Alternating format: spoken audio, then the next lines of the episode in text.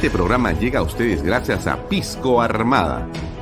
Un pisco de uva quebranta de 44% de volumen y 5 años de guarda. Un verdadero deleite para el paladar más exigente. Cómprelo en bodegarras.com y recuerde, tomar bebidas alcohólicas en exceso es dañino. PBM Plus, alimento para adultos con HMB. Proteínas, vitaminas y minerales con HMB. Vainilla y chocolate, que ayuda a mantener la fuerza de los músculos. Visita pbmplus.pe y síguenos en Facebook como PBM Plus y en Instagram como arroba pbmplus.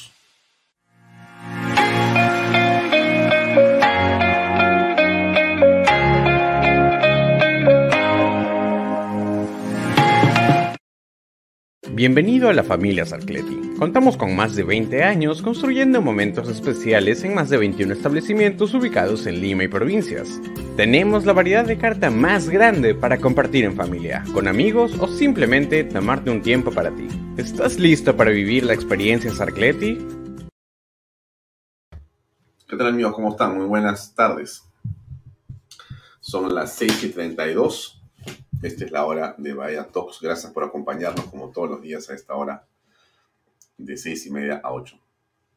Hoy la noticia más importante está distribuida en varias cosas, en varios temas. Así que vamos entrando a verlos cada uno de ellos. Tiene que ver con asuntos electorales, con temas de carácter político, con lo que dijo el presidente, con lo que pasó en el Congreso.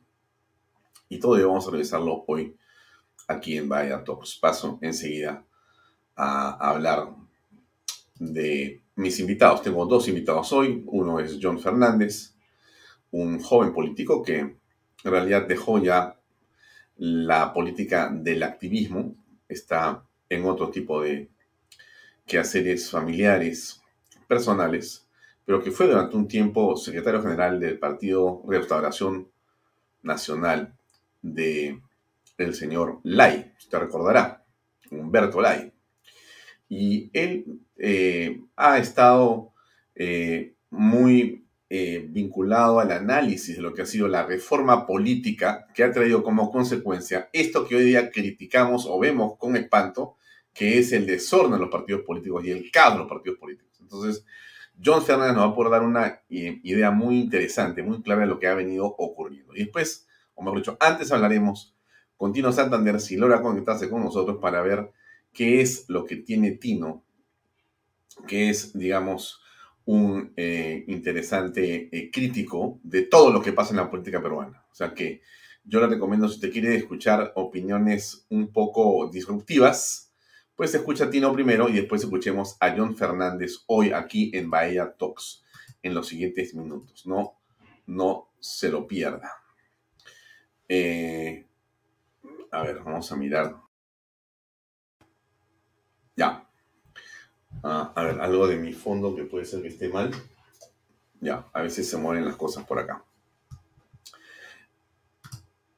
La encuesta de hoy, publicada por Datum en varios medios, es una noticia que nos parece importante relevar y que usted eh, vea, entienda, Em, o en todo caso sopese para efectos de lo que va a ser la consulta popular electoral que ocurrirá dentro de unos breves días, eh, nueve días más, y tenemos que ir a votar todos los peruanos. Eso es una situación eh, que tiene una enorme importancia. Es alcaldes y gobernadores en todo el país, son varios miles de miles de autoridades que van a reemplazar a las que actualmente ya están, eh, digamos, en eh, sus actividades. Así que yo le recomiendo reflexión, pero en Lima, que es la capital del Perú, eh, una ciudad de más de 10 millones de habitantes, con muchos, muchos Perús dentro de Lima,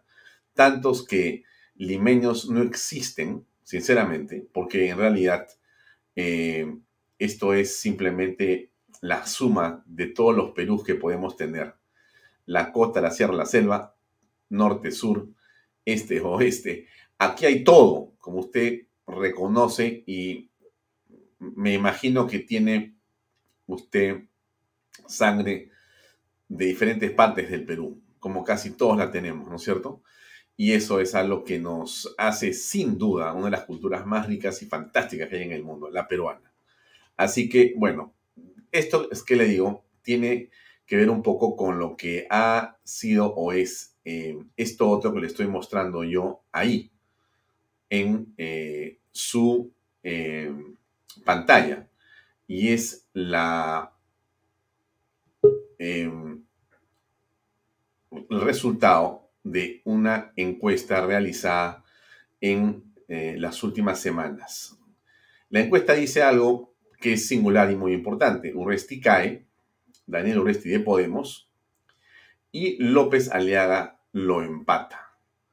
Rafael López Aliaga de Renovación Popular lo empata a nueve días de las elecciones. Se refiere a un empate técnico y es eh, una cifra muy interesante entre ambos, 21.5% en caída el señor Urresti, 20% en subida el señor López Aliaga. El candidato de Podemos pierde respaldo en Lima Norte y Sur. Lima Norte que es la pujante, Lima Norte que es la empresarial, emprendedora, la de los negocios que se multiplican por todos lados, Lima Norte que es una de las partes, como todo el norte del Perú, lleno de intensidad y alegría, ¿no? Bueno, norte y sur, y el sur donde existe pues una gran cantidad de eh, población eh, que también se caracteriza porque trabaja, produce, están los parques industriales, están las zonas eh, de desarrollo inmobiliario importante, tanto en el norte como en el sur de la capital. Bueno, pierde respaldo en Lima Norte y Sur. Lima Norte y Sur ven de otra manera al candidato Daniel Urresti. Aspirante de renovación se fortalece en Lima Moderna. Lima Moderna se refiere básicamente a estos distritos que están donde nos encontramos nosotros, que es Surco, La Molina, San Isidro, Miraflores, Surquillo, San Borja, eh, La Victoria, Magdalena, Lince, eh, y, y en estos distritos que le estoy mencionando yo, Barranco, Chorrillo, bueno, todos estos distritos son la Lima moderna. Y esta Lima moderna lleva y catapulta a el señor eh, López Aliaga a un 46.8% y lo pone en primer lugar lejos de Daniel Urresti. Esto producto de una serie de circunstancias. No conocemos los detalles de la campaña de López Aliaga ni de Daniel Urresti, porque no estamos conectados a ninguna de las dos campañas, pero sí podemos opinar por lo que vemos. Así ya lo vamos a hacer y ambas tienen una característica muy importante que hay que notar y le voy a comentar a continuación. El 56% ha decidido ya su voto, eso también lo vamos a comentar, y el 17% lo hará el mismo domingo. Ahí hay también varias cosas que comentar. Esto que está acá es el gran eh, eh, titular, ¿no es cierto? Y acá tenemos el detalle de lo que ha ocurrido y sobre todo la eh, clara gráfica sobre lo que ha sido la evolución de este, de este voto. Miren ustedes, hay un celeste más oscuro y hay un celeste más claro. El más claro se refiere a la medición entre el 3 y el 7 de septiembre. Y el más oscuro, 15 días después, a la evolución entre el 19 y el 21 de septiembre. Hoy estamos 23, como usted sabe. Entonces, hace más o menos tres semanas, había una posición determinada que ha variado. Ha variado. Usted ve acá cómo Podemos de Daniel Urresti tenía 24.3% y Renovación Popular 19.9%. Habían bastantes puntos de distancia. Hoy día esa diferencia es 1.5, es en realidad un empate técnico. Hay una subida importante de eh, el señor eh, Rafael López Aliaga, que pasa, como ustedes están viendo ahí. Deme un segundo, que tengo una llamada del señor Tino. Un segundo, amigo.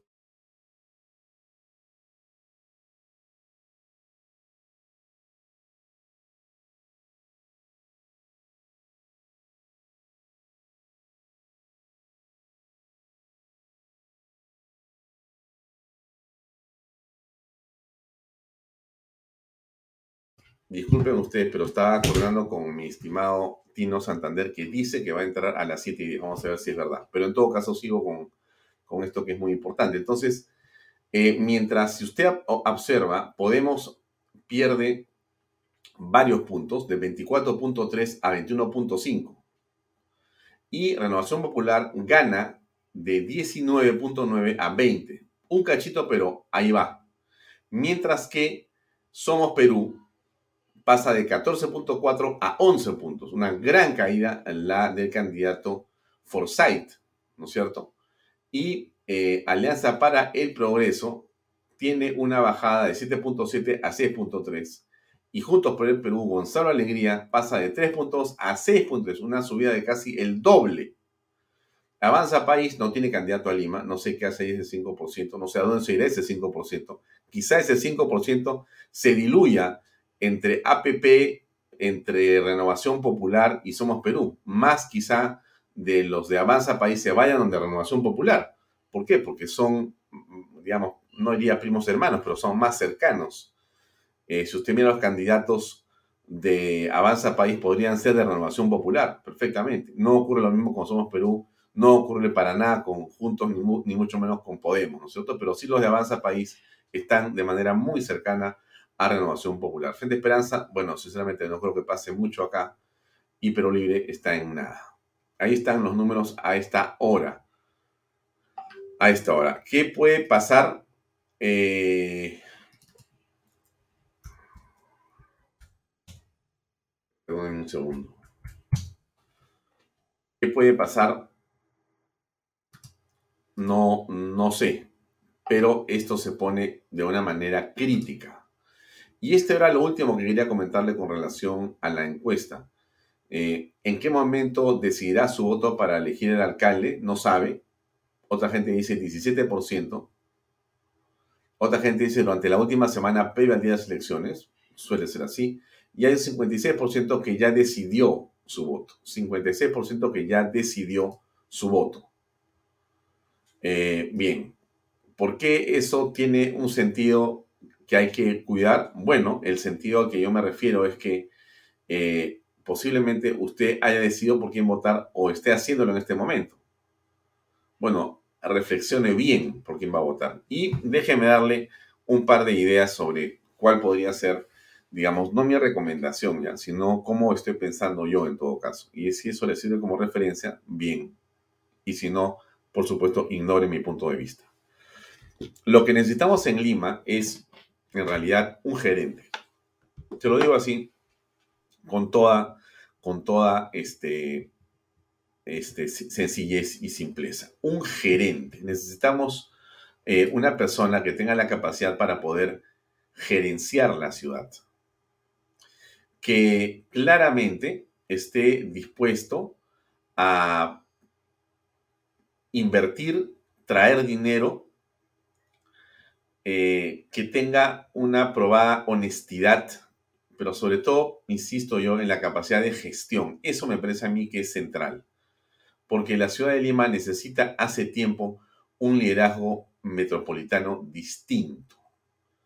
Distinto. Necesitamos hacer obras, pero necesitamos resolver problemas minúsculos donde lo que no ha habido es autoridad. Necesitamos un alcalde con autoridad y que sepa gestionar.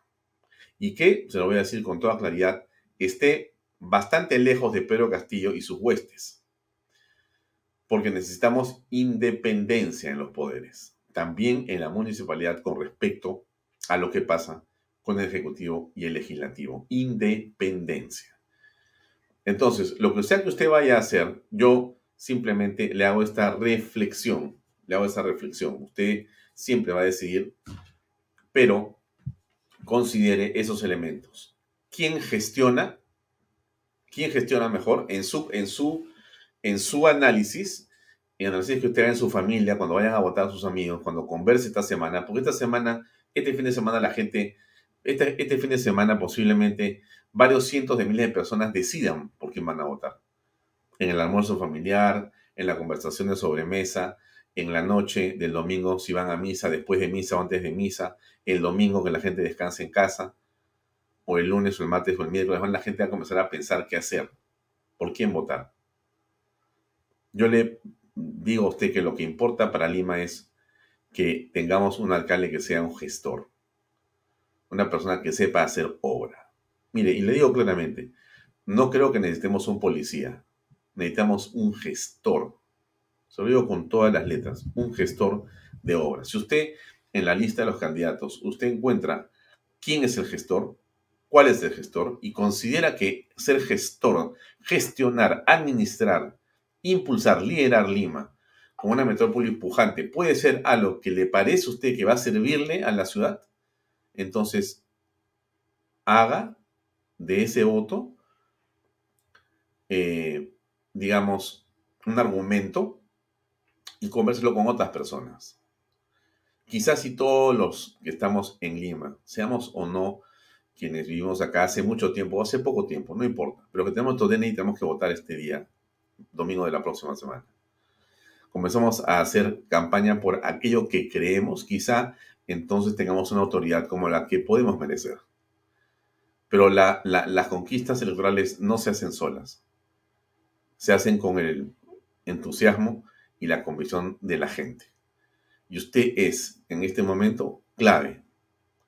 Este canal, Canal B, llega al cono norte, al cono sur, al cono oeste. Estamos en más de 30 distritos de Lima, claramente, como Canal 95 de PES Cable. Pero además, nuestra señal de Internet está cada día más potente. Y nuestro equipo técnico está trabajando de una manera fantástica para lograr que usted tenga la mejor señal y lo vamos a tener la próxima semana, se lo aseguro. Vamos a llegar de una manera impresionante a muchas más personas de las que llegamos hasta este momento y estamos seguros que podremos ser un factor no para determinar nada, sino para que usted pueda formarse una opinión. Entonces yo le recomiendo que usted vote por un gestor para la ciudad. Y vote por una persona honesta. Yo lo digo así. La honestidad es el elemento fundamental, pero fundamental. No podemos, no necesitamos y no debemos alentar la corrupción eligiendo autoridades que tienen un pasado lleno de juicios, donde hay preocupación por lo que es su futuro penal. Yo le recomiendo que eso lo evite. Deje de lado aquello que, digamos, le da temor y láncese a votar por el optimismo, por la eficiencia, por la gestión, por la honestidad. Busque usted en esa lista quiénes son. No se deje engañar, no se deje engañar. No se deje engañar. Ya una vez eh, a usted lo han aterrorizado, que no lo aterroricen. Usted tiene en sus manos la capacidad de poder iniciar un cambio en el país, electoralmente hablando. Así, electoralmente hablando nos quejamos de muchas cosas. Congreso por aquí, Congreso por allá, Ejecutivo por aquí, Ejecutivo por allá. Y la pregunta es, ¿y usted cómo vota? ¿Cómo estamos votando los peruanos? ¿Cómo votamos en Lima, la principal ciudad del Perú, en cuanto a número de habitantes? Entonces, si no somos capaces de sostener un voto que permita que la ciudad esté gestionada por personas correctas, honestas y que sepan hacer las cosas, no nos quejemos. No nos quejemos. Los cambios en el país no se producen porque Dios es peruano. No, los cambios se producen porque la gente toma conciencia. Toma conciencia. Cuando hemos derrotado el terrorismo no lo ha hecho la Fuerza Armada solamente. ¿Se acuerda usted? ¿Se acuerda usted las, las, las horas de terror que hemos vivido los peruanos? ¿Se acuerda usted la falta de luz, de agua, de todo el desastre que hay en el país? ¿Se acuerda cómo se cambió eso? No fue la Fuerza Armada, no fue un gobierno. Fue la conciencia de los peruanos que la única manera de salir del problema era si podíamos comenzar a votar de manera correcta y podíamos cambiar la manera de hacer las cosas y exigiéndole a las autoridades que cambiaran su manera de hacer las cosas. Entonces, no se queje y no nos quejemos. ¿No es cierto? Para no quejarnos, votemos bien. Así que se lo dejo ahí, para que usted lo siga pensando. Ahí está el titular de hoy de gestión, veremos qué pasa en los siguientes días. El Congreso rechazó la censura contra el ministro del Interior, Willy Huerta. Pero antes de esto, antes de esto, déjenme, déjenme comentarle. Está, ¿quién del equipo de Bahía Talks está hoy día de Canal B está con nosotros? Está Alexander Payne, ¿estás ahí? Sí, ¿no es cierto? Sí, ya. ¿O es Julius? Julio, Julio. Ah, Julius, ya, Julio. No, quería saber, quería saludarte, disculpen usted, quería saber quién está por acá cerca. Ok, entonces, este, un tema muy importante. Hoy día, el presidente de la República, Pedro Castillo, eh, estuvo presente en una ceremonia oficial con eh, el ejército del Perú. Ustedes lo ven al presidente Pedro Castillo, que ha cambiado, por cierto, el look que tenía. Si ustedes ven la imagen, tiene ahora terno, oscuro y una camisa blanca y una corbata roja. Y bueno, es otro castillo, ¿no? Es el castillo que nos han traído de Nueva York. Eh, le han enseñado a caminar como presidente. No me estoy burlando, estoy describiendo la situación. Todavía quizá le falta que le enseñen a ponerse la eh, corbata bien con la camisa. Es un asunto de práctica. Todo eso se aprende. Estas cosas se aprenden. Todavía no ha aprendido, pero no interesa, ¿no? Usa corbata roja. Usted dirá, ¿por qué yo me refiero a la corbata roja? Porque los símbolos y, a ver, cada uno mira las cosas desde su perspectiva y su de formación profesional, ¿no es cierto? Entonces, si usted, si yo fuera un médico, me, diría, está subido de peso, está más cachetón que antes, no está haciendo ejercicio, la atención, perfecto. Si usted fuera un abogado, diría, creo que está incumpliendo con la norma jurídica, me parece que falta acá respeto al, al proceso, etcétera, ¿no es cierto? Si usted fuera, en, fin. Pero el rojo Fernando Bragi, ¿cómo estás? Un gusto saludarte. Pero el rojo es un color muy importante. No es un tema de comunismo, por favor, no, no pensemos en eso. El rojo es el color del poder. Y se lo digo con todo eh, conocimiento de causa. Busque usted en internet ahorita, color rojo para corbatas. Sí, la usan los poderosos. Desde Trump hasta las personas que entienden la simbología del poder. ¿Correcto? Entonces, este hombre está siendo asesorado hace rato. No estoy descubriendo la pólvora, pero lo estoy marcando hace rato yo. O sea, estoy hablando de este tema hace rato. Le estoy diciendo a ustedes que algo está ocurriendo en el entorno del presidente. Usted me dirá, pero esto ya lo sabemos. Sí, pues, pero déjeme que yo se lo cuente. Pues acuérdense que yo le dije que había un cambio importante porque él estaba haciendo entrar a la gente a Palacio y mostraba desde un buen tiempo atrás eh, esta simbología del poder, ¿no? Eh, traía a las personas, les daba cabida en Palacio de Gobierno, no importa la hora, en el patio, dentro del Palacio de Gobierno. Em, después viene la repartición de cheques. ¿Se acuerda usted, no? Cheque por aquí, cheque por allá. Después vemos el asunto que eran falsos. Ese es otro tema, porque la falsificación en realidad es asquerosa con lo que hacen con los niños de cáncer, pero ese en realidad es otro tema, porque eso se diluye en, la media completa, ese tema se diluye. O sea que él enseña un cheque y la gente cree estar regalando plata, entrega bonos, ¿no? El ministro de Economía suelta más bonos, ¿no? Hace una serie de cosas y eso genera automáticamente una sensación de poder. Entonces, este hombre está haciendo todo lo que tiene que hacer, déjeme decirlo así, para quedarse en el poder. Lo está haciendo. Puede no gustarnos. Puede desesperarnos. Puede ponernos de mal humor. Y usted me va a decir, Alfonso, cállate que me desesperas. Yo le voy a decir, no me voy a callar, porque le voy a seguir diciendo lo que yo estoy viendo acá. Estoy de acuerdo con Delia Esther Velasco Martí Corena. La ropa no hace el monje. Este, mi estimada Delia, déjame poner tu ya. Es obvio que la ropa no hace al monje. Por supuesto que sí. Pero es obvio también que para un grueso grupo, para un grueso, eh, eh, digamos, este, grupo de peruanos que no entienden ciertas cosas, la ropa hace al monje. Así es, la ropa hace al monje. Entonces, no pensemos en nosotros que de repente pues somos un grupo de personas que estamos con 20 ojos mirando. La gente lo mira de reojo y dice, uy, mira, que se le ve ahí, ya, ya, se puso corbata, ya. ¿no? Y no entiende qué cosa es el rojo. El rojo tiene una simbología de poder muy, muy importante. ¿eh? Así que yo le voy diciendo estas cosas porque lo que está haciendo Pedro Castillo es todo lo que tiene que hacer para quedarse en el poder. Él está más lejos que nunca de pensar que se va a ir. Está más lejos que nunca. O sea, si usted considera que falta poco, desde mi punto de vista, cada día falta más. o más día pienso yo que este hombre se queda hasta el 26, por lo menos, de todas maneras. De todas maneras. ¿Ya? Muy bien. Ahora, ¿por qué?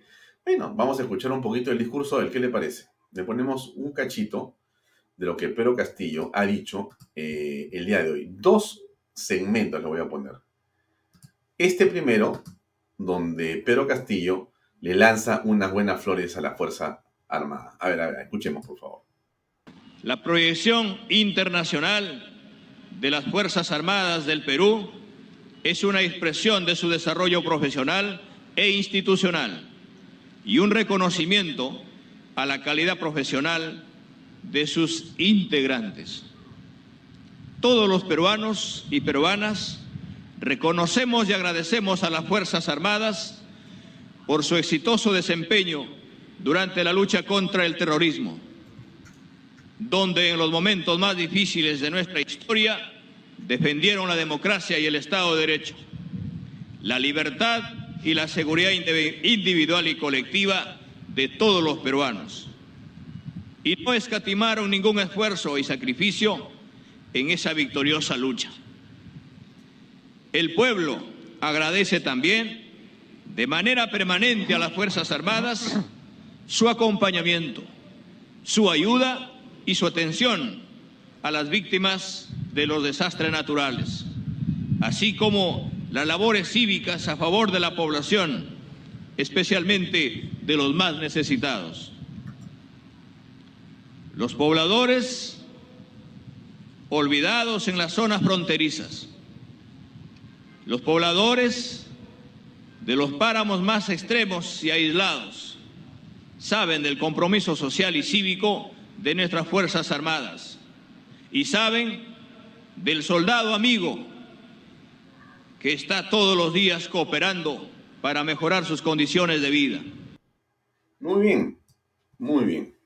Coincido mil por ciento con Ingrid Jansen Medin una soberanía total a la Fuerza Armada. No importa. Vamos a lo que importa, que es el efecto de lo que hace Pedro Castillo. Y lo que está haciendo él es ahora acercándose de una manera concreta, cambiando su discurso con respecto a la Fuerza Armada. Él sabe que necesita varios jugadores en su favor.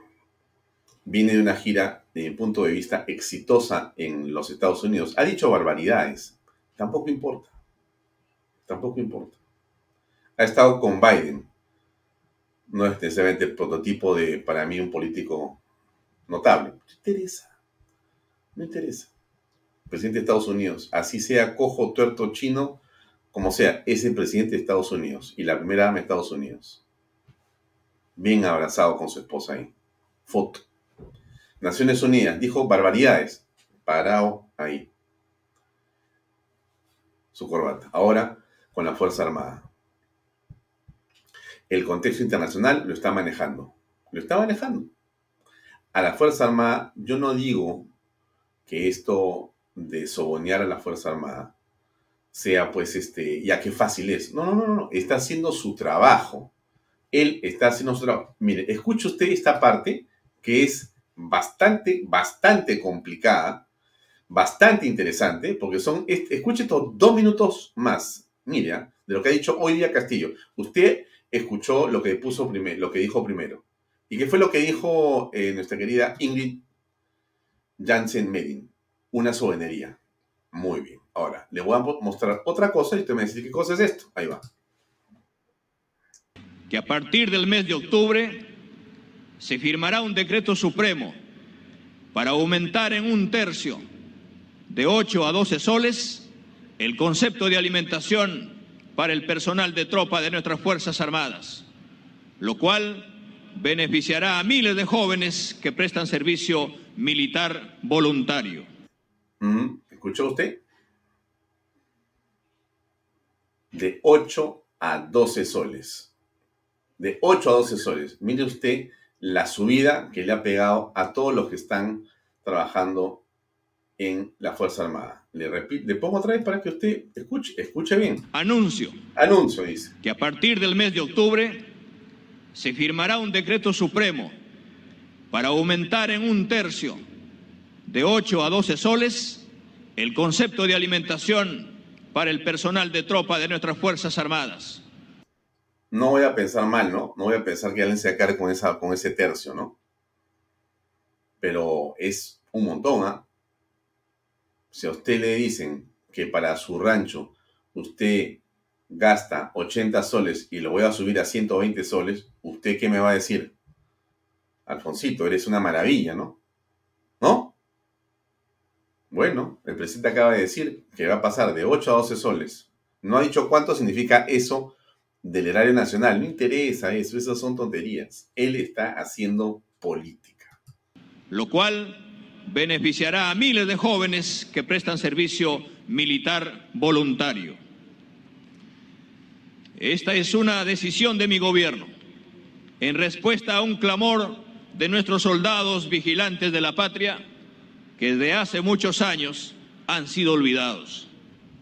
Asimismo, esta tarde se instalará una comisión multisectorial que elaborará un informe técnico para el empleo eficiente de los recursos que permitan la repotenciación y modernización de nuestras Fuerzas Armadas y de la Policía Nacional del Perú. Repotenciación. Yo escucho ahí presupuestos, ¿no? Para seguir comprando juguetes, aviones, armas, carritos, tanques, barcos, todo lo que se compra, pues, ¿no? Repotenciar, repotenciar, palabra mágica, presupuesto. Por otro lado, vamos a presentar un proyecto de ley que otorga de manera excepcional a las instituciones de las Fuerzas Armadas la exoneración de pagos para realizar el saneamiento físico y legal de los bienes inmuebles que se encuentran bajo la administración del Ejército, la Marina y la Fuerza Aérea del Perú. ¿Usted ha escuchado eso? Si usted tiene una propiedad y usted tiene saneamiento físico legal y se le exonera, ¿se imagina cuánto dinero hay ahí de ahorro? ¿Se imagina qué eso significa? ¿Mm? Se ha dictado también, en el marco de la ley, los lineamientos de ascensos de los oficiales de las Fuerzas Armadas, a fin de que se cumplan de manera estricta la meritocracia, la objetividad, la transparencia y la justicia para lo cual los órganos competentes realizarán el control previo, concurrente y posterior para evitar que se vulneren los derechos fundamentales de cada candidato. Y de detectarse alguna vulneración, se establezcan las responsabilidades administrativas sin perjuicio de las acciones penales. Bueno, usted más o menos se da cuenta de lo que está ocurriendo en el país. No necesita que yo le comente mucho, porque usted también es analista político, no es que usted vaya a todos, que acá estamos todo el día dándole estas cosas. Mm.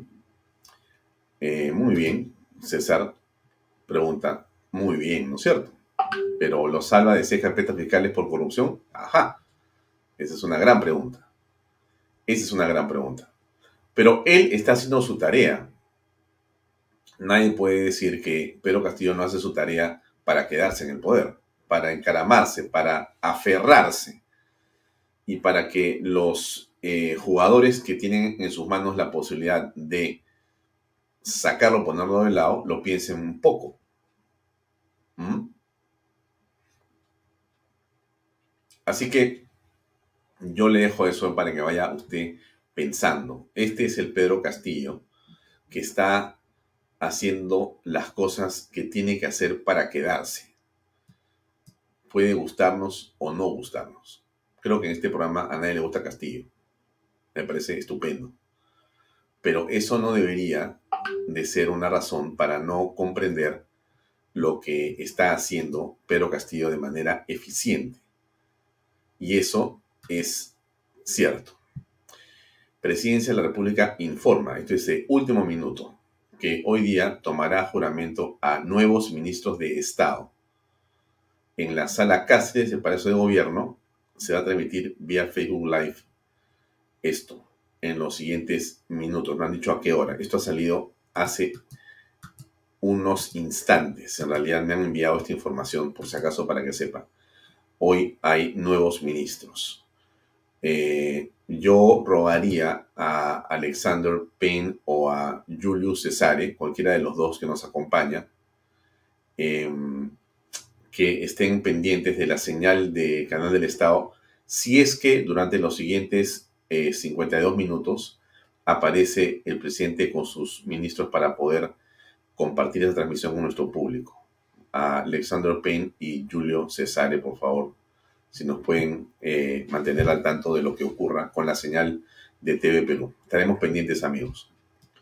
Bien, a Castillo no lo soporto, dice Lucy Morales. Mira, Lucy, eh, yo creo que estamos claramente de acuerdo en eso pero eso no quita que uno mire las cosas o trate de verlas con objetividad, ¿no es cierto? Entonces yo lo veo a este señor eh, metiendo un montón de goles, en algunos casos metiendo la pata, ¿no es cierto? Yo sinceramente a estas alturas le diría a, Castillo que se que mande a sus abogados a su casa, sobre todo a, Benji Espinosa, con todo respeto, profesor Espinosa, no lo conozco, pero con todo respeto, porque creo que es un abogado muy, muy, muy interesante, pero creo que políticamente es un caos para el presidente. Entonces yo a ese abogado lo sacaría. Y si el presidente quiere salvarse, debería ir a hablar a la fiscalía. Estamos en la teoría de que él es inocente. ¿eh? Si él es culpable, como, como Kenny nos ha hecho creer realmente, entonces que se quede con Benji, con Kenny, con Benji. Que si, si, no, si él es culpable, como, dice la fiscalía y como todos pensamos y como Benji nos ha reafirmado, que se quede con Benji. Pero si él realmente cree que es inocente, debería cambiar de abogado. Se lo digo sinceramente. Si él cambia de abogado y se libera de eso, yo pensaría varias cosas. ¿ah? Si, se, le ocurre a él ir a hablar a la fiscalía, la esposa ir a la fiscalía, entregar el pasaporte, eso no va a borrar todo lo que ha dicho Pacheco, ni, ni Carlín López, ni va a hacer que lo que tiene Silvia en la cabeza sea bueno, ni que el primo o el sobrino aparezca y que la señora Jennifer Paredes salga de la cárcel. No, no, no, no. Este es un juego de percepciones, estimados amigos. Un juego de percepciones, nada más. Entonces, ahí hay algo que da vuelta. Eh, son las 7 y 10 de la noche. Si el señor eh, Tino Santander está conectado, mejor dicho, está en alguna parte y me está viendo, debería hacer clic en su computadora para conectarse al programa. Si no, tranquilo nomás, nos vamos directamente a conversar a las 7 y 30 con John Fernández. Así es. Pero yo sigo acá en Vaya Talks porque hay muchas cosas que comentar. Eh, estamos con la noticia de minuto, ¿correcto? Ya. Acá está el equipo trabajando, donde estoy yo, es el centro de información de Canal B, y aquí están procesando la información en torno a esa juramentación que le he dicho yo que es en exclusiva, que también la hacemos nosotros porque estamos mirando diversos este, medios de comunicación en simultáneo. Ok, entonces sigo. Yo le digo, le digo esto este, porque hay que estar claro en lo, que, lo que puede ocurrir. Creo que ya está acá el maestro Santander. Así es, ya está acá Tino Santander. Vamos a hacerlo pasar y vamos a tener una conversación rápida e intensa. Vamos a ver. Tino, ¿cómo estás? Qué gusto saludarte, Alfonso. Mil disculpas, todavía sabes que son muy torpes Vamos al grano. ¿Por qué tienes una posición que te escucho en ciertos videos que mandas, eh, confrontacional, por ejemplo, con el Congreso, con los empresarios, aparte con el gobierno, o con el gobierno no tanto.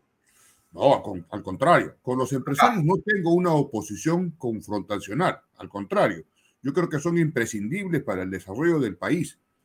Lo, que yo tengo es una posición de confrontación y de lucha contra la oligarquía financiera o el monopolio de los bancos. Y este que son dueños de farmacias, grifos, laboratorios, compran bancadas políticas, centros comerciales, cines, este, compañías de seguro, AFP, y este, estos grupos de poder han creado un sistema de esclavismo financiero que se expresa a través de las altas tasas de interés, de la imposición política en el Congreso, y esa es mi lucha, esa es la batalla que tenemos aproximadamente 9 millones de familias que sufren el acoso de los bancos, que es sin misericordia.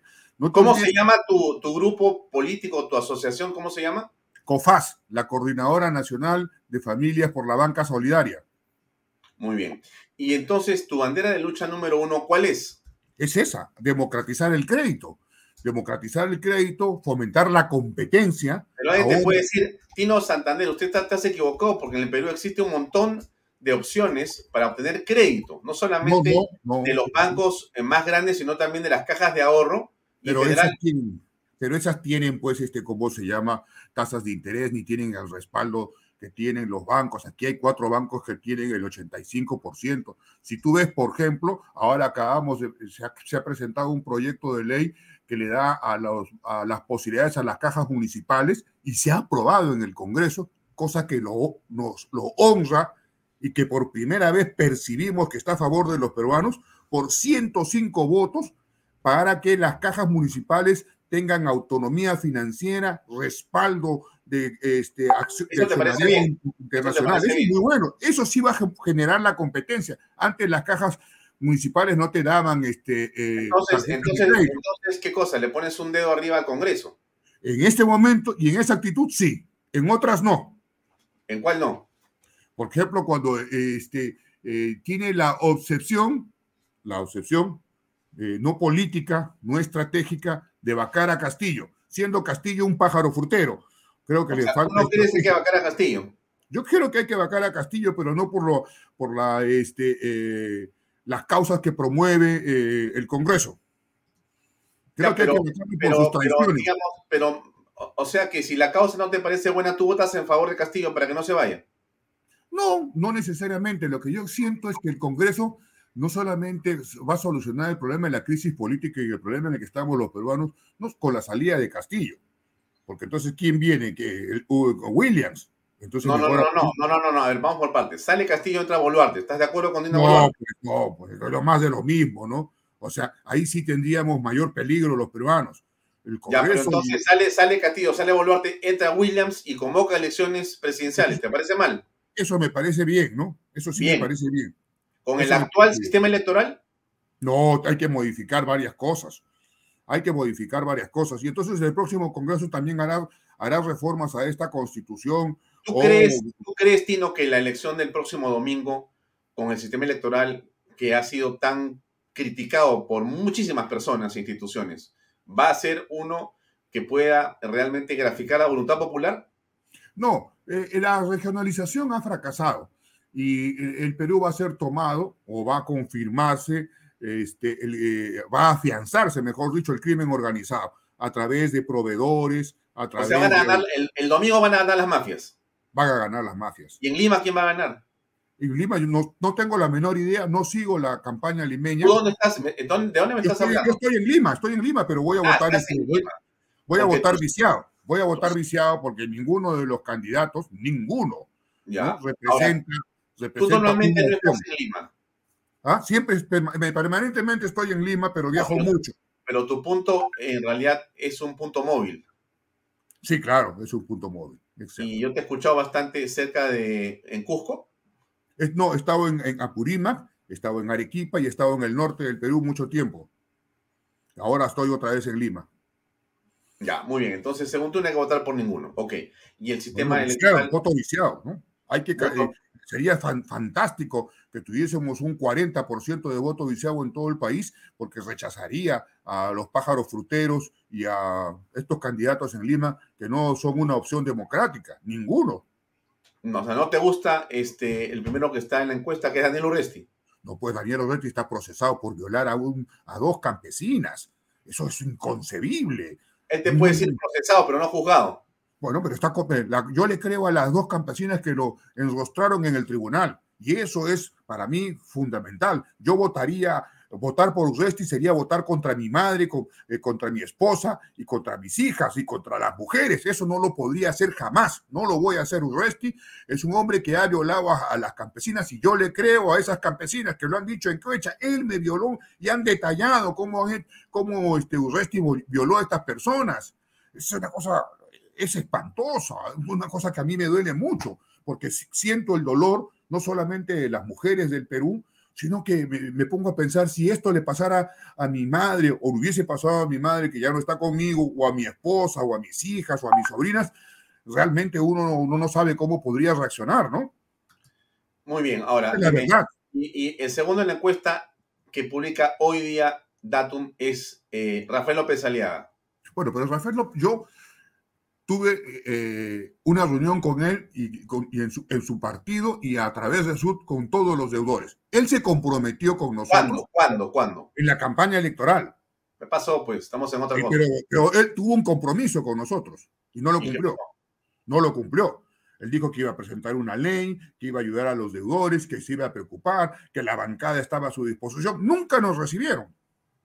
Yo he buscado a Montoya, he buscado a los demás miembros de la bancada, nunca nos recibieron. Nunca más. Solamente nos utilizaron para la campaña electoral y nos reunimos con él 10.000 personas en un Zoom. 10.000 personas, Alfonso. Entonces, eh, si así se porta este, Aliaga en las campañas electorales, es mejor no confiar en él. Bueno, y por Forsyth pues jamás votaríamos, ¿no? ¿Por qué? Pero si es este de la Alianza Lima, si ha sido de la victoria. No, no, no, no. Forsyth no tiene una idea clara sobre el país y menos sobre este, eh, Lima, ¿no? Lima es una ciudad, es un monstruo de mil cabezas que ah, yo no he escuchado, por ejemplo, al candidato Forsyth ni a ninguno de estos candidatos que yo sepa que hayan hablado del millón y medio de peruanos que no tienen agua ni desagüe. No han dicho absolutamente nada de cómo van a conectar el gas, ni cómo van a ayudar a la gente a solucionar las pandemias sociales que hay. ¿Cuáles son esas pandemias? El alcoholismo, la drogadicción, la falta de empleo. Hablan de seguridad ciudadana cuando ellos no son los responsables de seguridad ciudadana.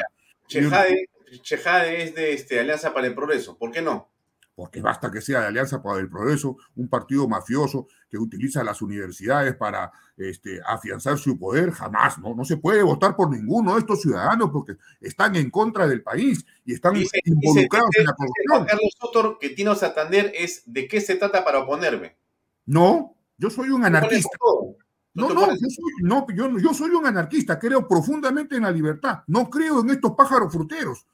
No creo, para mí son delincuentes. Utilizan la política para servirse. La política es servicio. La política es, es un instrumento que le sirve a la gente para ayudar, para solucionar los problemas, no para estar en esta cosa. ¿Cómo podemos votar por un hombre como Acuña o un partido como el de Acuña que se ha portado tan mal?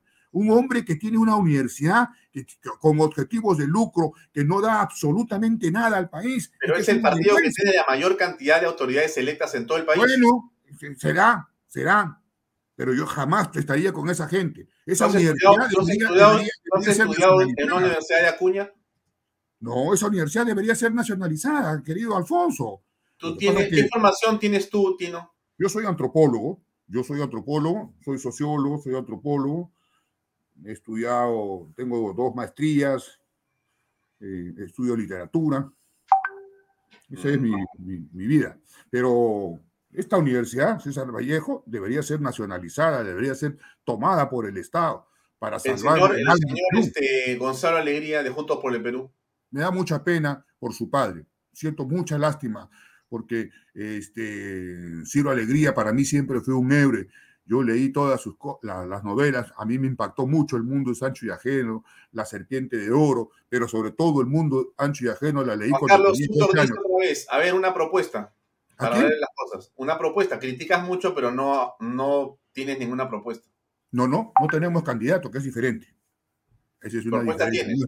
Sí, por supuesto. La caja municipal, la caja metropolitana debería convertirse en un banco que ayude a millones de emprendedores en el Perú, cosa que no es así, que se ha convertido en una festinación de trámites. Este, y una de las cosas más importantes que necesita Lima, urgente, es reordenar ¿no? Eh, el catastro este, de, de, los asentamientos humanos. Aquí el, Lima necesita trabajar mucho las pandemias sociales y la salud. Hay una inmensa pandemia social que es el alcoholismo. Eso genera mucha violencia familiar, este, disfunción, golpes, etcétera, etcétera, y, está extendida por toda la sociedad. Solamente trabajando eso te va a demorar un año y medio organizando grupos en los colegios y en los barrios de salud. Y la seguridad ciudadana no es un asunto solamente de la policía, sino de la organización popular. Te han escuchado, te han escuchado, te he escuchado Fernando Braski Glave y dice que tú quieres confiscar la universidad y que tienes un tufo velasquista. ¿Te gusta Velasco a ti? No, me gustan algunas cosas, en otras no. Yo sí creo que hay que confiscar esa universidad. No hacerlo es una cobardía.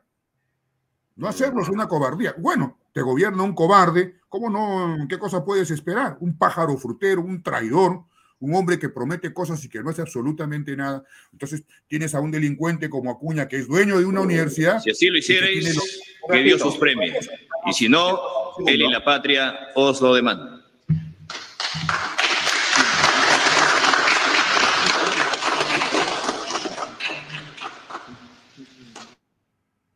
seguir conversando, estimado Tino. Solamente estoy. Eh, dame un segundo, dame un segundo.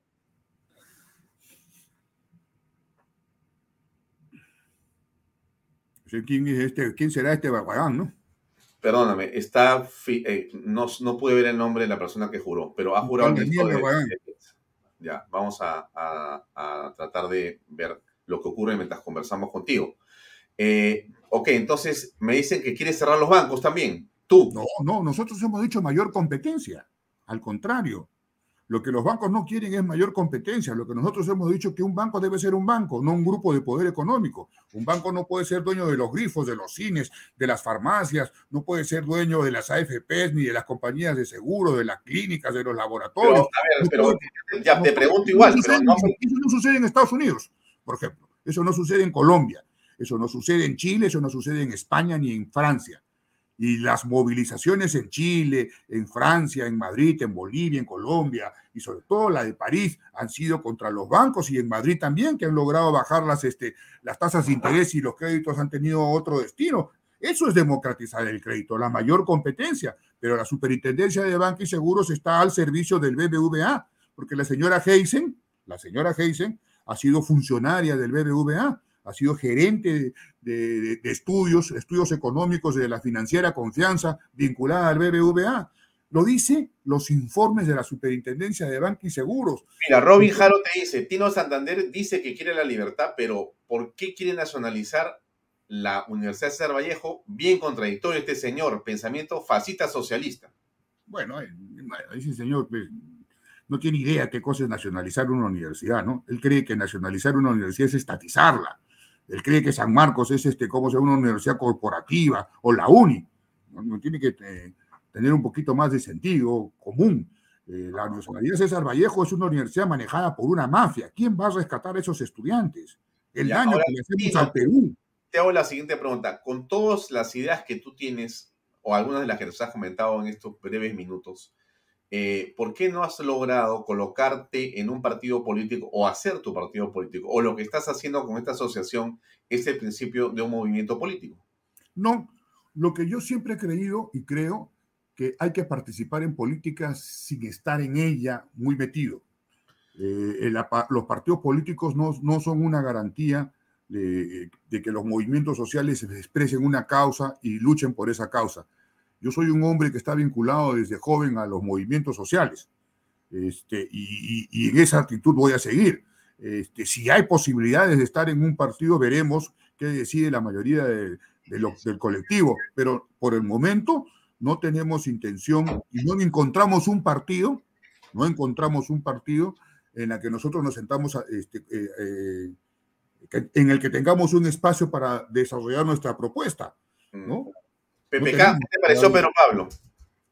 Pero Pablo era la, era una esperanza. Perdóname, discúlpame, Richard Tineo jura como ministro de Transportes y Comunicaciones. ¿Lo has escuchado? Richard Tineo.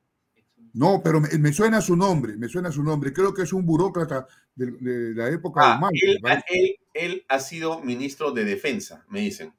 Bueno, es más de lo mismo, ¿no? O sea, es, un embroque. Es un embroque. Mira, Es más de lo la mismo. de defensa y pasa a ministro de Transportes y Comunicaciones, según me indican. Más de lo mismo. Más de lo mismo. Entonces, tú me, me hablabas de Pedro Pablo. Sí, él podría ser una, pudo ser una esperanza. ¿No? Fue una esperanza porque se podía combinar y confluir la tecnocracia eh, liberal que él representaba con la solución de algunos problemas de la infraestructura productiva y social que el Perú requería. Nosotros apoyamos esa, esa idea, pero él traicionó. En 2014 nosotros nos fuimos antes de que salga electo. Eh, lo ayudamos en muchas cosas, le planteamos nuestras ideas y él las aceptó. Lo que a mí me llamó la atención es que habiendo conversado mucho con él sobre los temas de corrupción y Odebrecht, que en esa época se habían rumores, existían rumores, eh, y sobre todo sobre los contratos de camisea, él siempre negara y después termina aceptando estas cosas. Eso realmente fue muy doloroso para mucha gente, ¿no? Mm, mm. bueno, ya, y después de eso hemos tenido a Vizcarra. No, Vizcarra sí es. Si Prado fue un traidor, es Vizcarra creo que debería estar en el noveno círculo del infierno. del infierno de Dante, ¿no? Porque es, es realmente la expresión más vil y abyecta de la política nacional, ¿no? Ahora, ¿y el manejo de eh, eh, Francisco Sagasti, qué te pareció?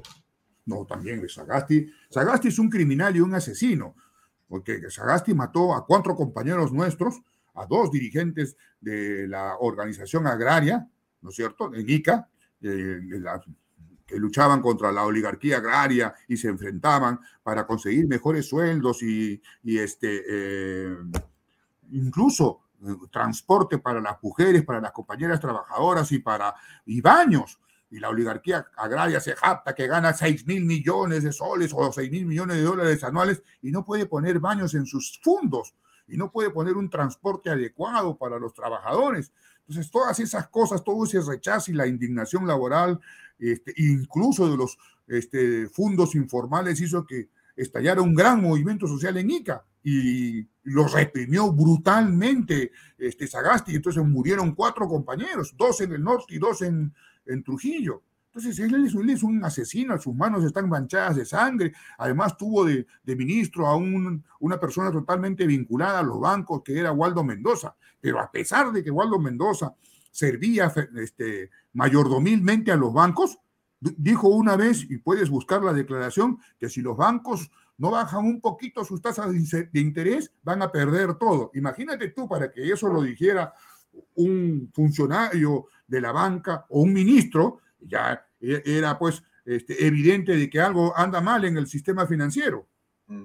Ahora, me dice claramente Mercedes Stein, los bancos no están para ayudar a los deudores.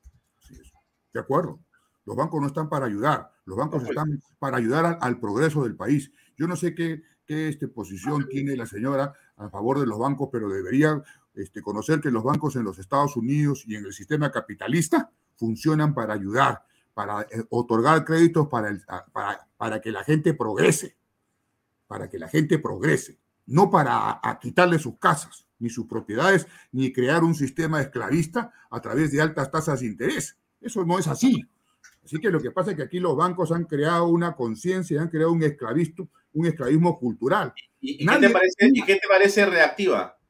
Ahí terminamos. Es, una estafa, es una estafa que a de los bancos, pero por supuesto, los bancos son los que prestaron con este prestaron dinero a una serie de empresas casi 30 mil millones. Ahora no lo dice Tino Santander, lo dice un diario neoliberal como este, gestión, que son aproximadamente 30 mil millones de soles que vamos a pagar los peruanos, porque ese es el dinero que prestaron los bancos a una serie de, grandes empresas que no quieren pagar, medianas y grandes empresas que no quieren pagar. Pero tú, hablas, hay un tema que, discúlpame que te diga, de, este, de la, no, no, dime, dime, dime. monarquía agraria es un es una frase, pues, este, te lo voy a decir con todo cariño, bien demagógica, compadre, porque fíjate, tú vas a decirme que algo en el Perú, ah, no, pero un ratito, algo no ha funcionado en el Perú como eh, la agricultura de exportación que ha permitido que coloquemos productos que históricamente nunca íbamos a colocar y que hoy estamos en los primeros lugares del mundo, no solamente con el espárrago que tuvo su época, sino con el arándano, con el banano, el banano orgánico, entre otras cosas más. Y eso es una cosa realmente impresionante. Y hay un pleno empleo. Y las familias se benefician completamente. La pregunta es, ¿qué te parece mal ahí? ¿Cuál es la oligarquía? La, de los trabajadores que ganan plata. A ver, ¿y por qué entonces hubo una protesta? Porque los trabajadores son locos. No, no, no, no, no. A ver. Los trabajadores, ¿por qué se movilizaron los trabajadores? Ah, yo te pregunto una cosa. Y hoy día, ¿por qué La gente no se moviliza en el Perú. Perfecto. yo te pregunto, si la ley no ha cambiado, porque no ha cambiado nada, la pregunta es, ¿por qué sigue el pleno empleo y por qué no protestan ahora? Porque ahora sí están locos. no, porque los trabajadores en ese momento protestaron por las condiciones abusivas y la prepotencia de estos, por eso les digo oligarcas. Y retrocedieron en sus derechos. Retrocedieron, en sus derechos, al contrario, ¿ah? han avanzado en muchas cosas. ah, Pino, Pino, nos sentamos a conversar en otro, en otro programa y te demuestro cómo lo que me está diciendo. Vamos a yo, yo, voy, a, voy a recoger las, los datos que me dan todos los compañeros. Yo te doy los datos que yo tengo. Ya, muy bien. Lo que yo te quiero decir es lo siguiente. Se comportan como oligarcas, ¿Quiénes? Los, los este, dueños de los fondos se comportan como oligarcas, prepotentes y abusivos con los trabajadores, matones, no les dan transporte, no les dan facilidades como dicen los trabajadores. No habían baños.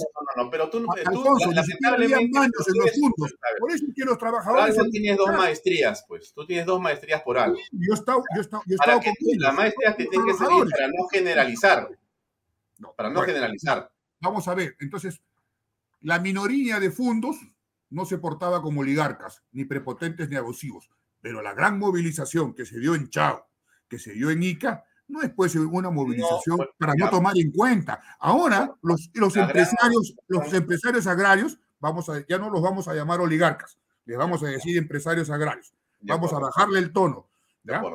ya, vamos a decirle los empresarios agrarios. No, puedes llamarle como quieras, es un programa libre.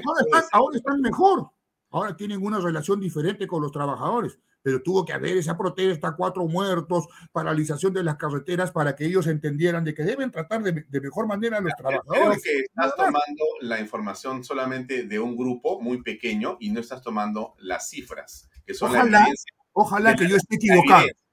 Ya, mira, yo yo me puedo rectificar. Ojalá que vamos a, no, no, no, no, vamos a sentarnos a mirar números y ahí conversamos, maestro. Yo no tengo temor. No tengo temor. Yo tengo que recibir los datos de, los compañeros trabajadores con los que estoy vinculado profundamente. Perfectamente. Ya, listo. Bueno, no puedo seguir ahora. No vayas a pensar que te estoy cortando, compadre. Ustedes que yo. ya, te has puesto, ya te has puesto al lado de la oligarquía y de los bancos. No puede ser, Alfonso Vaya. Tú eres un revolucionario de toda la vida. Te conozco hace más de 40 años. Eres uno de los pocos que me ha ayudado en todas las causas sociales y te agradezco mucho. Mi, estimado Tito, mi estimado Yo sé que tú tienes un público liberal yo sé que tú tienes un público liberal. No, mi público es conservador más bien, te quiero nosotros, nosotros te seguimos, tú sabes. Yo sé, yo te agradezco mucho y vas a seguir siguiéndome. Sabes que vas a seguir siguiéndome porque, porque tenemos la razón, pero escúchame, escúchame lo que te voy a decir. La revolución continúa, mi estimado, y seguiremos conversando. Mucho. Esta, es una tribuna, esta es una tribuna en libertad. Estás invitado la próxima semana para hablar de este tema. Vemos la fecha. Con gusto, muchas gracias. Muchas gracias. Te mando un gran abrazo. De igual manera, de igual manera otro para ti. Ya, habrá oportunidad. No, no, ya habrá oportunidad para vernos personalmente. ¿ah? Por supuesto que sí, por supuesto que sí. Un gran abrazo. Un gran abrazo. de igual manera, Buenas noches. Buenas noches, gracias. Amigos, era Tino Santander, que tiene un punto de vista muy respetable y que nosotros en algunas cosas estamos de acuerdo y en otras no estamos de acuerdo, como se lo hemos dicho con todo respeto, como cualquier invitado aquí, ¿no es cierto? Se trata de eso. Eh, vamos a una breve pausa comercial en estos auspiciadores y regresamos con John Fernández, que ya está conectado con nosotros. Por favor, pausa de los auspicios. Invierta en terrenos en Paracas con los portales, ubicados a solo 25 minutos del aeropuerto de Pisco y ahora a muy poco tiempo de Lima por la nueva autopista. Por eso los terrenos aquí se revalorizan rápidamente. Regístrese y aproveche las ofertas online. PBM Plus proteínas, vitaminas y minerales. Y ahora también con HMB. Recuerden, vainilla y chocolate. No olvide que el ejercicio favorece su sistema inmune y que una buena alimentación es su mejor defensa. Compre PBM en boticas y farmacias a nivel nacional. Para más información, visite la web pbmplus.p y sígalos en Facebook y en Instagram.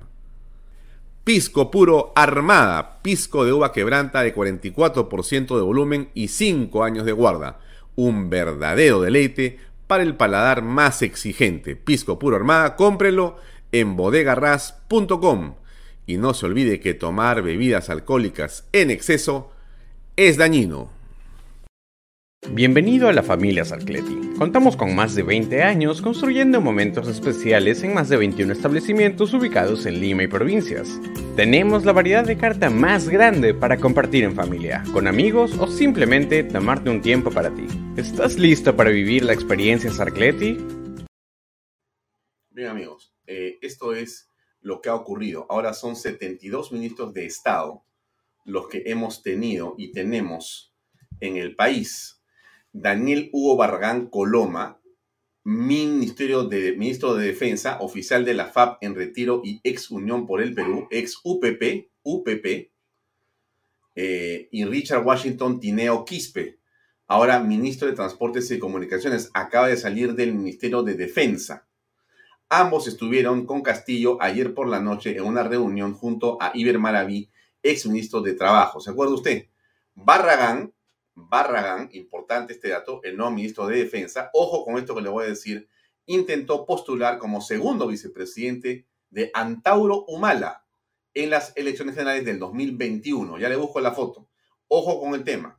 Listo para que sepa. Ahora sí, salimos de aquí y nuestro siguiente invitado es John Fernández, un hombre vinculado a la política, ha sido secretario general de su partido, Restauración Nacional, con el pastor Humberto Lai. Ahí fue donde yo lo conocí y esta noche aceptó conversar con nosotros después de mucho tiempo. Él no está en política, pero su punto de vista evidentemente nos parece muy interesante y estamos muy agradecidos de que esté con nosotros. Estimado John, buenas noches. ¿Cómo te va?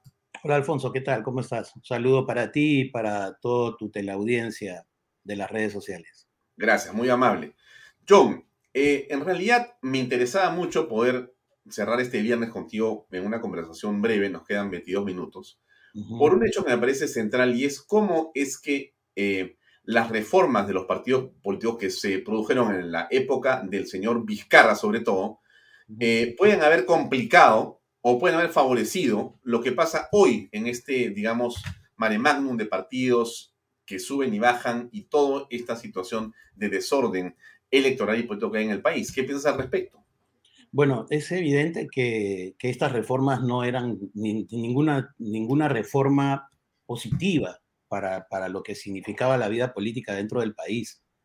Creo que Tuesta Soldevilla ha demostrado durante toda su vida mediática que es un odiador de los partidos políticos, ¿no? Él siempre estaba en contra de los partidos, de las cúpulas partidarias, que todo se manejara en la cúpula, y él fue uno de los impulsores, si no me equivoco, de, del voto preferencial, ¿no? Y cosa extraña, en esta reforma que él hizo y que junto con Vizcarra impulsaron, una de las cosas que admitía este grupo era que el voto preferencial había demostrado, se había demostrado que había fracasado, porque impulsaba una competencia no sana dentro de los mismos candidatos y que igual, de alguna forma, el que tenía más plata de estos candidatos era el que ingresaba, por lo tanto había fracasado quitan el voto preferencial de la elección general, pero lo ponen en la elección interna.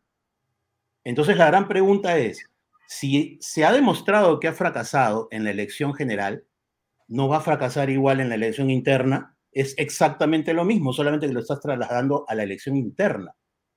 Con esas reglas de juego, tú no puedes decir, no puedes tú obligar a gente que jamás en su vida participó en política o participó en un partido político que vaya a votar por personajes de una agrupación política o de otra agrupación política. Eso no, no va a funcionar jamás. O sea, siempre va a ganar en esa, en esa primaria los candidatos que más dinero tengan para hacer campaña. Completamente. Sí, o sea, es, es, un absurdo total. Y yo creo que lo que se buscaba y lo que buscaba Vizcarra en ese momento era petardear el sistema de partidos políticos para llegar a un momento en el cual el todopoderoso Jurado Nacional de Elecciones, el Dios en la elección, porque Jurado Nacional de Elecciones se convierte en Dios en la elección, mm. eh, pueda de alguna manera, con sus argumentos y, y, sus posturas, sacar de carrera a partidos tan importantes como lo fueron durante todo un tiempo y que deberían de seguir y que deberían de haber seguido adelante como partidos como el APRA, como partidos como el PPC, ¿no? Mm. Y si ahora vemos la desgracia de Congreso que tenemos es casualmente porque se permitió con algunas argucias del, del Jurado Nacional de Elecciones, se sacó al APRA, se sacó al PPC del camino y ahora vemos lo que, lo que estamos teniendo, ¿no? Y además que se han quitado a partidos que como el nuestro de alguna manera estábamos corriendo durante 15 años y algo de experiencia política teníamos y que dentro de toda esta situación que vivía el país era difícil sacar adelante o generar una militancia porque efectivamente no habían los recursos suficientes para poder generar esa militancia, para dar capacitación, para dar una serie de, cosas. Sí, a... la pregunta, si tú tuvieras que hacer una autocrítica, John Fernández, eh, ¿Por qué crees que desapareció Restauración Nacional? ¿Estaba solamente la figura de Lai, no había más? Creo que ese fue el principal error que, tuvimos, ¿no? Centrarnos mucho en la imagen de Humberto Lai y no trabajar, que creo que además no, no podíamos trabajar otra imagen eh, paralela a la de Lai, porque no habían tampoco los recursos, Alfonso. Eh, llevar adelante, sacar adelante un partido político no es fácil y necesita de mucho recurso, porque hay que viajar una y otra vez constantemente, sacrificar tiempo en familia, sacrificar trabajo, sacrificar empresa por estar metido en esta visión. Entonces, esto no nos permitió generar esa militancia y generar otros liderazgos mediáticos que pudieran de alguna manera tomar la posta de la imagen que ya tenía la Entonces, el partido más era una marca, la gente conocía a Restauración Nacional, no como la marca Restauración Nacional, sino como la marca LAI.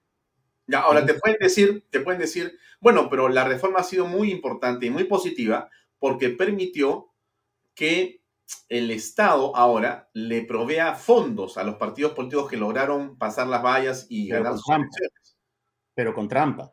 ¿Por qué? Porque la idea de, financiar partidos para que estos puedan eh, repotenciar su militancia, ¿no? Y dar capacitación a su militancia y poder viajar y todo esto, es que todos los partidos tengan esa opción. Sin embargo, con esta reforma solo se le da a los partidos que logran tener una bancada. Los partidos que no tienen bancada no reciben presupuesto del, Ejecutivo, no reciben presupuesto público, perdón. Y aquellos que han tenido la bancada, quienes tienen mayor número de congresistas, son los que reciben mayor cantidad de dinero cuando los que tienen mayor número de congresistas son los que pueden de alguna manera generar más ingresos porque tienen más gente que podría aportar a los partidos de alguna manera. Ahora, por ejemplo, si, digamos, nos ponemos de acuerdo un grupo de peruanos y decidimos juntar las 25 mil y pico fichas de afiliación, que no son nada fácil juntar, eh, tener los 66 comités provinciales en no menos de 20 regiones, que tampoco es fácil de hacer. Digamos que lo logramos nos inscribimos, pero nosotros no vamos a tener presupuesto público. Sí van a tener presupuesto público los que están en este momento en el Congreso. Entonces, desde ahí, tú ya estás entrando a participar con una enorme desventaja, porque los otros tienen cuadros políticos que constantemente están generando exhibición o están generando eh, análisis políticos y debates y cosas en los medios, y aparte tienen una enorme cantidad de la torta para poder este, financiarse y, hacer viajes y cosas que de repente la organización nueva no la va a tener. Entonces, al fin y al cabo, la organización, la organización nueva va a necesitar un Mesías, va a necesitar a alguien que aporte esos capitales, esos dineros para poder viajar constantemente y poder hacer todos los contactos políticos a través de las regiones, generar una militancia más, más fuerte y poder generar candidatos de mejor calidad. Pero ahí se produce una contradicción que es difícil entender. Te planteo la pregunta, a ver qué piensas tú. A ver, como dices tú, eh, claramente, si queremos formar un partido político, tenemos que echarnos a andar por el país, recoger las firmas y todo eso cuesta una cantidad importante de dinero. La pregunta es, ¿cómo es que lo puedes financiar? A través de personas, pero de repente podrían ser empresas, pero está prohibido que sean empresas, solamente pueden ser personas hasta cierto, digamos, monto. Entonces, si yo soy un mecenas porque tengo dinero y quiero aportar más de lo que dice la ley, no puedo. Entonces, yo puedo tener como 10 y, alguien puede tener como uno.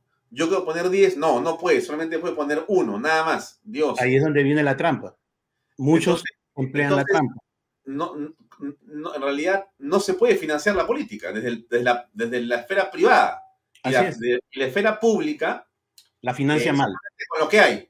Así es. La financia mal. Y además, otra cosa, eh, está hecho todo esto con trampa. Por eso digo, es, es con trampa.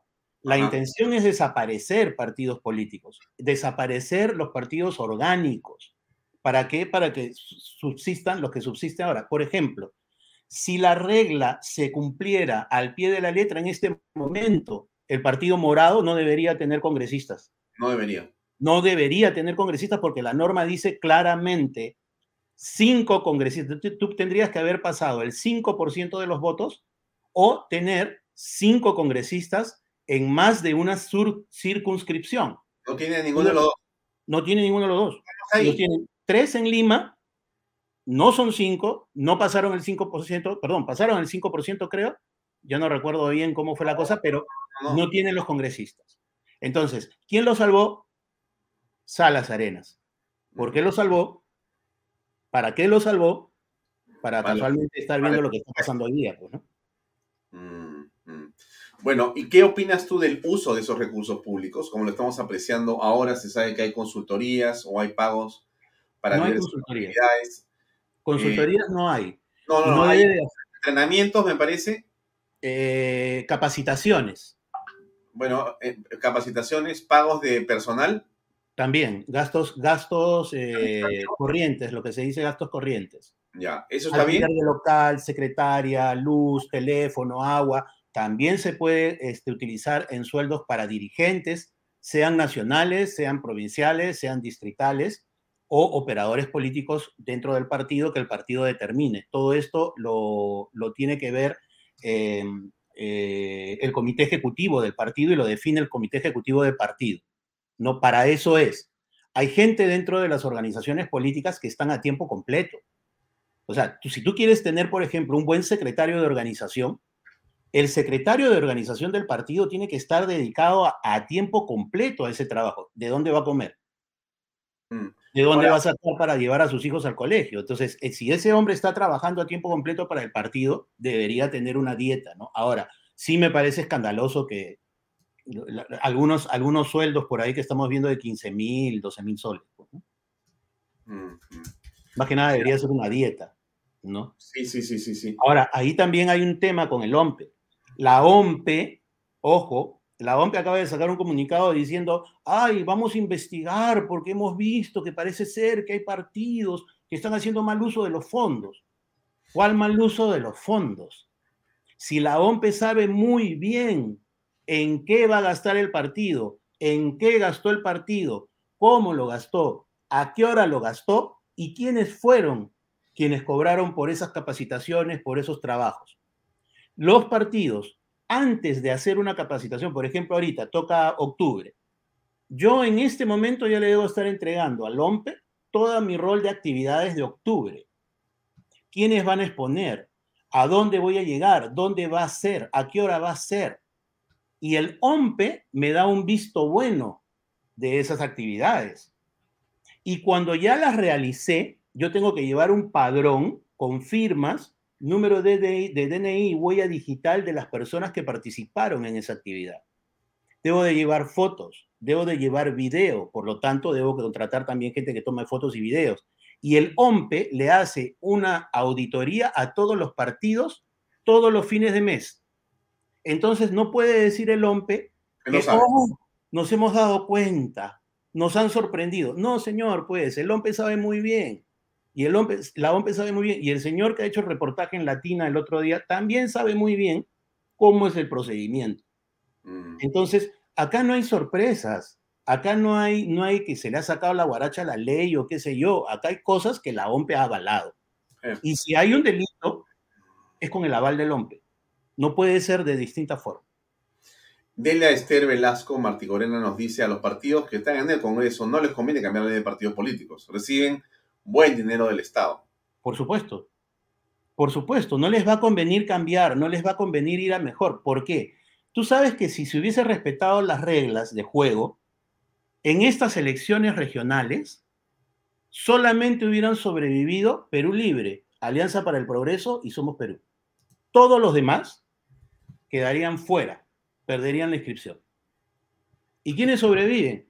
Alianza para el Progreso, Perú Libre y Somos Perú. Mm, ¿Qué podemos esperar de él? Eh, ¿Algún vaticinio, alguna recomendación para el día domingo eh, de elección eh, municipal y regional? Yo creo que no podemos cometer el error. Escuchaba a Tino, a quien conozco, conocimos juntos, bueno, yo lo conocí contigo. Así es. Y con hace, hemos tenido, ¿Cuántos años? ¿Hace 10? 2009. 2009, ¿no? Sí, por ahí. Entonces, este, yo, no, yo, no, yo no soy de eso, ¿no? O sea, yo no creo que viciar el voto o no votar sea la solución. Ya lo hemos visto, ya hemos visto lo que ha pasado en la última elección presidencial. Mucha gente vició su voto, mucha gente votó en blanco y lo único que logró fue con esa, con esa abstención de votar, de lavarse las manos, tenemos lo que tenemos hoy día. Yo no quiero para Lima lo mismo. Y obviamente, probablemente no me, no me gusten muchos de los candidatos luego de haber trabajado durante 15 años con Humberto Lai, creo que es bien difícil encontrar a alguien que, que logre cubrir ese, ese lugar. Pero sí creo que a pesar de su falta de de Tino al comunicar, a pesar de todos sus errores y defectos y todo, para mí Rafael López Aliaga es el que tiene mejores condiciones para gerenciar Lima. Todos los demás están descartados porque ya sabemos cuál es el historial. Yo no diría que debemos de ir a votar en blanco o votar viciado. Debemos definir por alguien, sea quien sea, pero debemos votar por alguien. Debemos, debemos asumir nuestro voto y nuestra responsabilidad y no lavarnos las manos. Sí creo y me parece que la encuesta que hoy día ha lanzado Datum este, me da la razón, es que Rafael está subiendo y eso ha puesto los pelos en punta a cierto sector que ya sabemos quiénes son y por eso es que están sucediendo, o sea, por eso es que ha habido el ataque con un argumento, con un argumento bastante tonto, como es el tema de, los, de los gastos de los partidos el día domingo contra Rafael, y además este, hemos visto lo que ha pasado con, con Alegría, ¿no? Que Alegría, ¿quién lo ha petardeado? Su propia gente. La misma, la misma gente de izquierda lo ha petardeado a él porque lo, han lo están desapareciendo para poder impulsar la candidatura de otra persona. Y Alegría, ojo. ¿Quién se beneficia con la salida de Alegría? Ah, tú ya sabes, pues el hombre que se benefició con cierta cantidad de dólares MUC en la época del gobierno de Alan García y después le tiró los perros a Alan, ¿no? nada más y nada menos que Pope Olivera. La señora que creo, no sé su nombre, pero es una señora tampoco. que lugar. Sí, esa señora que, saca su escoba, que, que también es del grupo de la gente este, del lado de la izquierda, pues, ¿no? Entonces han visto que de alguna manera hicieron mal porque han dividido el voto de ellos. Entonces, al dividir el voto, han visto que eh, el que trae más anticuerpos es, es este, alegría, y se lo han tumbado. La periodista dice que la, denuncia la tenía hace un año atrás. ¿Y por qué recién la saca? ¿Por qué recién justo en este momento? ¿Por qué desde que el momento que el señor se inscribió como candidato no sacó la denuncia? ¿Por qué justo ahora? Es evidente que la intención es petardear. Y bueno, tiene todas las condiciones para hacerlo y a mí nadie me quite la cabeza que el señor Alegría es, es uno de los topos de, de Castillo, ¿no? Porque después de la elección eh, de la segunda vuelta, ¿no? unos semanas después, él a través de una persona me convoca para tener una reunión en su casa, en San Isidro. Y cuando estábamos hablando con Alegría... ¿De Gonzalo Alegría? Gonzalo. Y Gonzalo me dice en esa reunión que él ha recibido el encargo del presidente Castillo para buscar un partido que albergue a todos los candidatos que él tiene para las regiones y para Lima. y que estaban queriendo que nosotros seamos esa, esa, esa, ese partido que alberga a todos estos candidatos. Yo le dije, bueno, Gonzalo, ¿sabes qué? Primero que no, lo haríamos si tuviéramos la inscripción, pero ya, ya perdimos la inscripción, así que peor todavía, ¿no? Y ahí quedó la conversación. Entonces, no me, no me queda duda de que Gonzalo es un... ¿Cuándo ha sido esto? ¿Cuándo ha sido esto, John? Esto es bastante importante lo que señalas. Eso ha pasado, esa reunión fue eh, algunas semanas después de la segunda vuelta, sino un mes, cuando todavía no se definía, no se definía mucho, y nosotros ya estábamos presumiendo que nos iban a quitar la inscripción, ¿no? Porque yo estoy convencido que la inscripción a nosotros nos la han robado, ¿no? Mm. Y nos la han robado para qué? Para que ciertas personas puedan tener una presencia ahí este, pequeña, pero presencia al fin y al cabo en el Congreso. Entonces ahí fue donde yo tenía una reunión con él y él me ha expresado esto. Entonces, si él mismo lo estaba diciendo, puede ser que lo haya estado diciendo de fanfarrón, puede ser que lo haya estado diciendo porque quería conseguir una plataforma, ir y tocar la puerta y decir acá tengo la plataforma, o no. Pero sí tenía bastante información. En ese momento él, él, ya sabía que iban a poner a, a papá Forsyth como, como embajador, ¿no? Entonces, ha subido eh, el doble, eh, Gonzalo Alegría. ¿Perdón? Ha subido el doble en la preferencia electoral. ¿Ha subido el doble? De 3 a 6%. Ah, pero eso ha sido antes del escándalo. Mm, hace una semana. No, esa medición es hasta el domingo. ¿El escándalo reventó cuándo? Es desde el 3 al 7. Ya, todavía no había reventado el escándalo. ¿Tú crees que ese 6% no corresponde a la foto de hoy? No, para nada. Ya Gonzalo está abajo y hoy día creo que el hijo también ha salido a hablar, así que no sé qué habrá hablado el hijo, pero salió a hablar el hijo y ya lo debe haber enterrado. Bien. Muy bien, John, te agradezco mucho. Ha sido siempre un gusto verte otra vez, aunque sea por, por eh, internet. Y te mando un gran abrazo a ti y a tu familia. Te deseo lo mejor. Y esperamos también que la elección del próximo domingo sea buena para todos los peruanos. Un gran abrazo. De igual manera, de igual manera maestro, un abrazo. Gracias. Gracias mucho, ¿ah? un abrazo. De igual manera, gracias.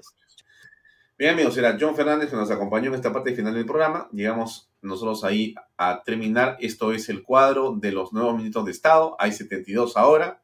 Tenemos dos juramentaciones nuevas. Esto es más de lo mismo. No sé, por momentos creo que es peor. Ya lo veremos el día lunes. Pero claramente hay una mano de, por lo menos muy cercana y mía, de Antauro Humala aquí presente. ¿Qué hace el humalismo acá? ¿Qué hace el nacionalismo, el endocacerismo en el gabinete? Porque ese es en realidad como hay que llamarlo. Veremos en los próximos días de encontrar esas respuestas. Gracias por estar con nosotros. Nos vemos el día lunes, como siempre, a las seis y media en Vallatox. Buenas noches. Permiso. Este programa llega a ustedes gracias a Pisco Armada. Un pisco de uva quebranta de 44% de volumen y 5 años de guarda. Un verdadero deleite para el paladar más exigente. Cómprelo en bodegarras.com y recuerde, tomar bebidas alcohólicas en exceso es dañino. PBM Plus, alimento para adultos con HMB. Proteínas, vitaminas y minerales con HMB. Vainilla y chocolate, que ayuda a mantener la fuerza de los músculos. Visita pbmplus.pe y síguenos en Facebook como pbmplus y en Instagram como arroba pbmplus.